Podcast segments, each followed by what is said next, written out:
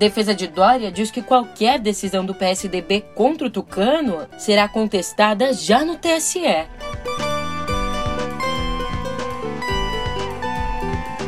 E pesquisa Poder Data aponta que, nas eleições de outubro, Lula herda 18% dos votos que elegeram Bolsonaro lá em 2018. Por fim, lá fora, a OMS alerta para o risco do coronavírus se espalhar rapidamente na Coreia do Norte.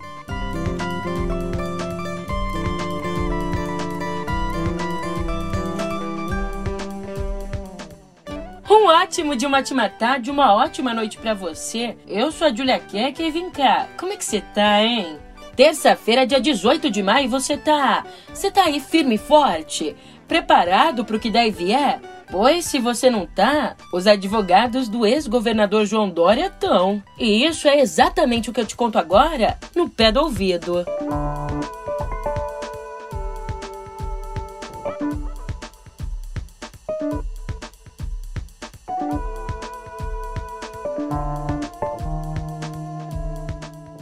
Bem, como eu vinha dizendo, os advogados do ex-governador João Dória estão bem preparados. Eles pretendem recorrer já ao Tribunal Superior Eleitoral contra qualquer decisão contrária à candidatura dele que saia ali da reunião do PSDB. Reunião essa que acontece hoje.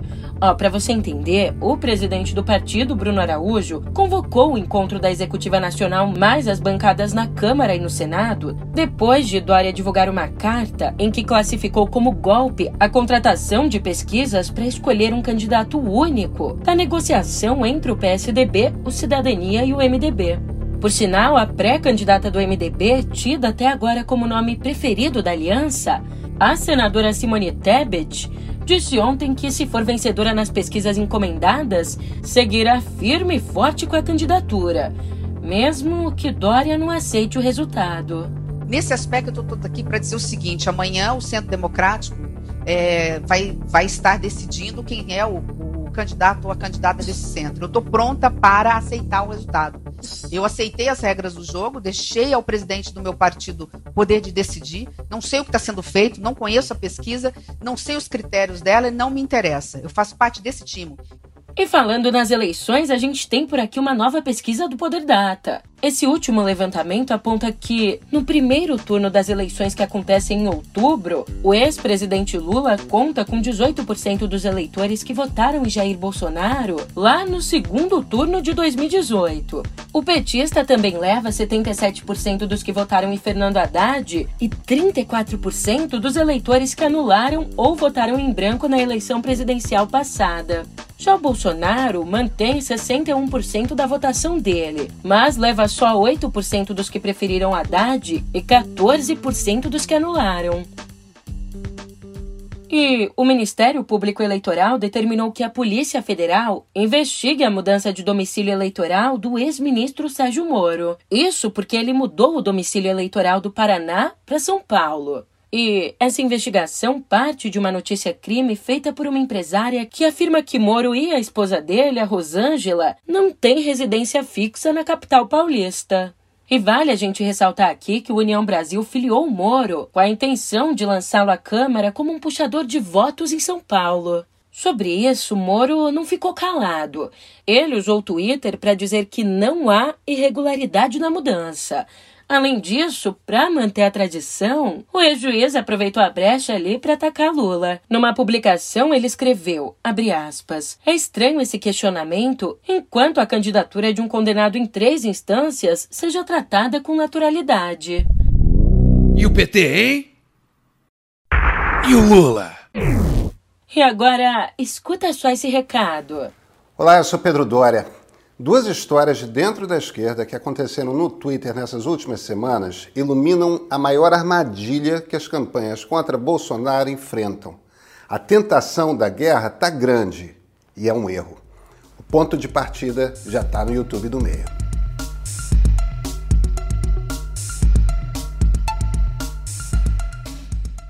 Voltando ao noticiário, atendendo a um pedido do próprio Ministério Público do Rio, o órgão especial do Tribunal de Justiça Fluminense rejeitou a denúncia contra o senador Flávio Bolsonaro ali nos casos das rachadinhas na Alerj. Agora, o Ministério Público pretende recomeçar a investigação, já que as provas que haviam sido obtidas foram anuladas pelo STJ e o STF.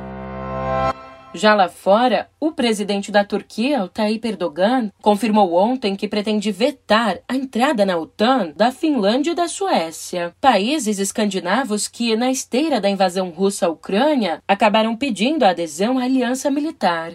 E veja só, o Erdogan classifica a Suécia como uma incubadora de terroristas e classifica assim devido ao apoio de Estocolmo ao Partido dos Trabalhadores do Kurdistão, o PKK, que defende uma nação para o povo curdo, incluindo parte da Turquia, e é classificado pelos turcos como organização terrorista.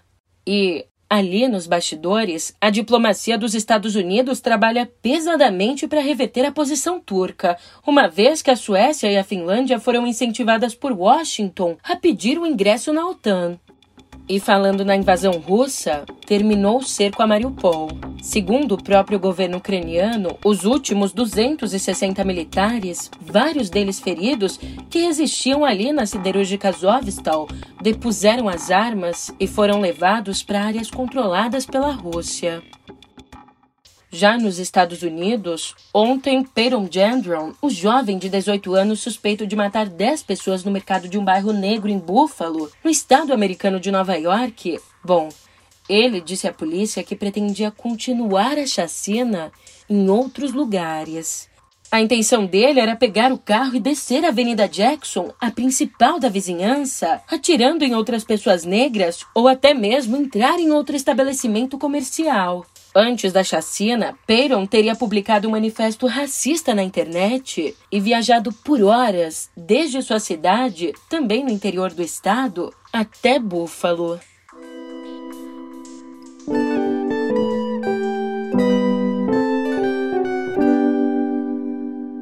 Aqui em Viver eu te conto que ontem a Organização Mundial da Saúde alertou para o risco do coronavírus se espalhar rapidamente pela Coreia do Norte.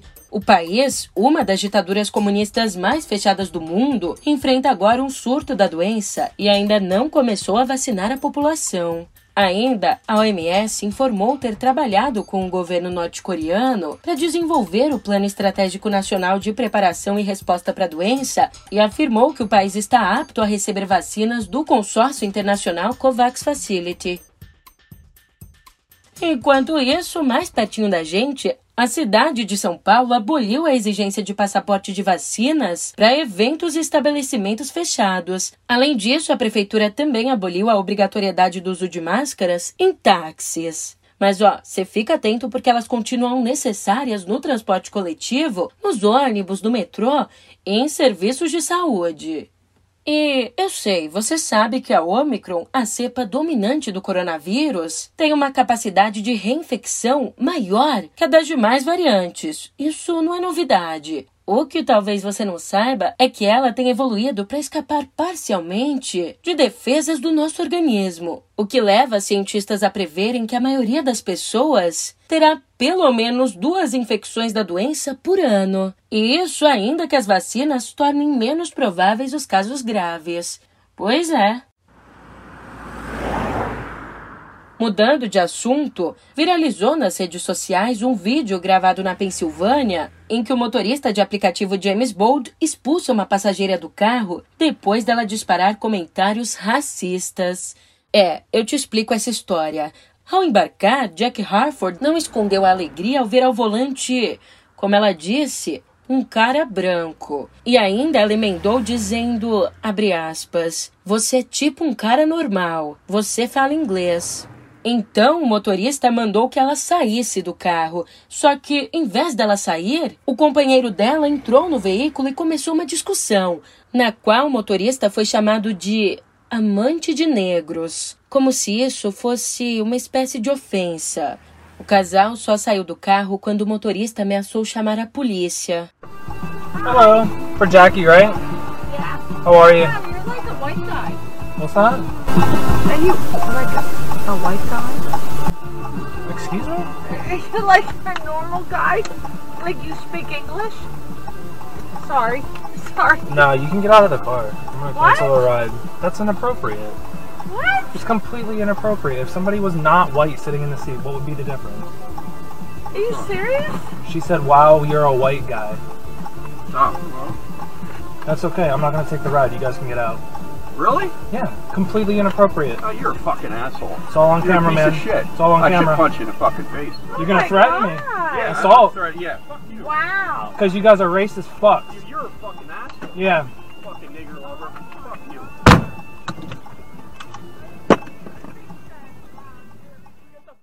Ainda bem que o caso foi filmado e que o motorista registrou o ocorrido na delegacia local.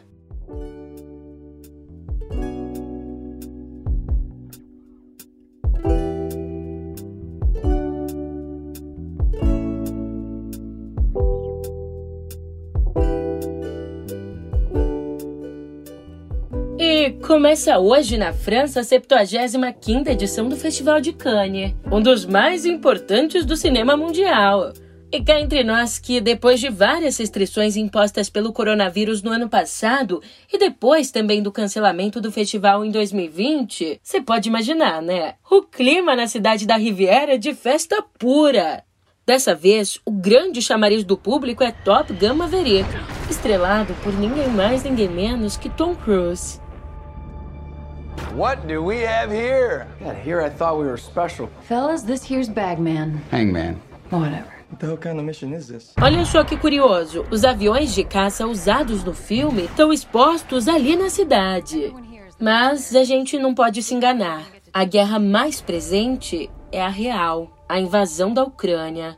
Por isso, um dos longas mais aguardados é Mariupolis 2, do lituano Mentas Kvidarevičius, que morreu quando filmava na cidade ucraniana de Mariupol, uma das mais castigadas na invasão. Aliás, a comitiva da Rússia e jornalistas de veículos alinhados com o Kremlin foram barrados de Cannes. Falando em cinema, estão abertas as inscrições para a 32ª edição do Cine Ceará, Festival de Cinema Ibero-Americano, que acontecerá em formato 100% presencial dos dias 3 a 9 de setembro, lá em Fortaleza. Ali são três mostras competitivas: curtas-metragens brasileiros, longas-metragens ibero-americanos e Olhar do Ceará, com longas e curtas de diretores nascidos no estado. Hoje ele não é o mesmo. Mudou muito. O meu desenho mudou. Você acorda um dia que você não, não tá bom. Não tem como pensar uma coisa legal e tal. Então, deixa pra lá. Enquanto isso, Bob Cuspe, Nós Não Gostamos de Gente, do diretor brasileiro César Cabral, foi escolhido o melhor longa do Prêmio Quirino de Animação Ibero-Americana, em Tenerife, na Espanha. Baseado no ícone punk dos quadrinhos criado por Angeli nos anos 80, o filme ganhou também por melhor desenho de som e música original.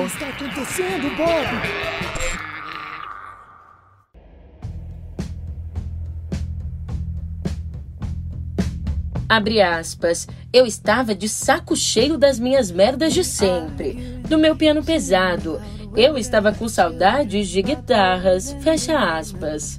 É, é dessa forma fofa que a inglesa Florence Welch se refere a Dance Fever, quinto álbum da banda dela, a Florence the Machine, que é também, a título de curiosidade, o primeiro álbum desde 2018. Nele, a Florence passa ao largo da grande eloquência dos últimos trabalhos em favor de uma pegada quase minimalista, com linhas de baixo hipnóticas e as já citadas guitarras. Ali, a artista também experimenta novas parcerias com os produtores e compositores Jack Antonoff, famoso pelo trabalho com estrelas pop, e Dave Bailey, o líder dos Glass Animals.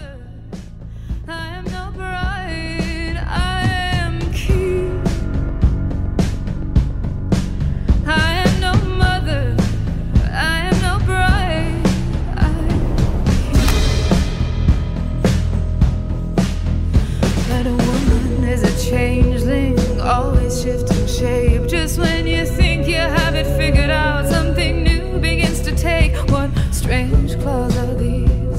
Scratching at my skin. I never knew my killer would be coming from within.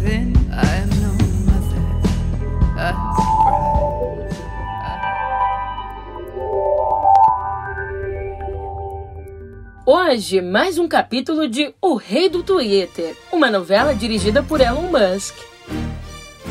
Veja só, em mais um episódio da novela da aquisição do Twitter, Elon Musk o atual CEO da rede social, Parag Agrawal, trocaram farpas por conta do número de contas falsas ali na plataforma.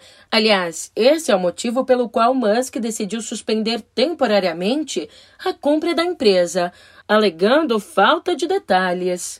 Daí, a Greval resolveu responder o bilionário com uma thread e reafirmou que o número de contas ativas falsas ou de spam gira em torno de 5% da base de 229 milhões de usuários ativos. O CEO também alertou para a importância de informações privadas no processo de verificação e classificação de contas fakes, e não apenas a importância de números aleatórios. Isso porque, no sábado, o Musk revelou que o tamanho da amostra para as verificações da plataforma sobre contas falsas era de 100 perfis. Enquanto isso, Musk não descarta buscar um preço mais baixo para comprar o Twitter. Ali, em uma sessão a portas fechadas durante uma conferência de tecnologia em Miami, ele disse que um acordo com a rede social não está fora de questão. E antes de passar para a próxima notícia, eu vou fazer aqui o nosso jabá. Segue lá, arroba canal Meio no Twitter. ai, ai, olha, outra informação aqui. Ontem, a Uber lançou um serviço piloto de entrega de comida com veículos autônomos e totalmente elétricos em duas regiões da Califórnia, nos Estados Unidos. A empresa também anunciou testes com um serviço inteligente. Sabe o que, é isso? Trata-se de um robô que transita nas ruas e calçadas para entregas em curta distância e com retiradas facilitadas. É muita tecnologia. E agora, mesmo sem veículo elétrico, eu tô indo nessa. A gente se vê por aqui amanhã. Até lá!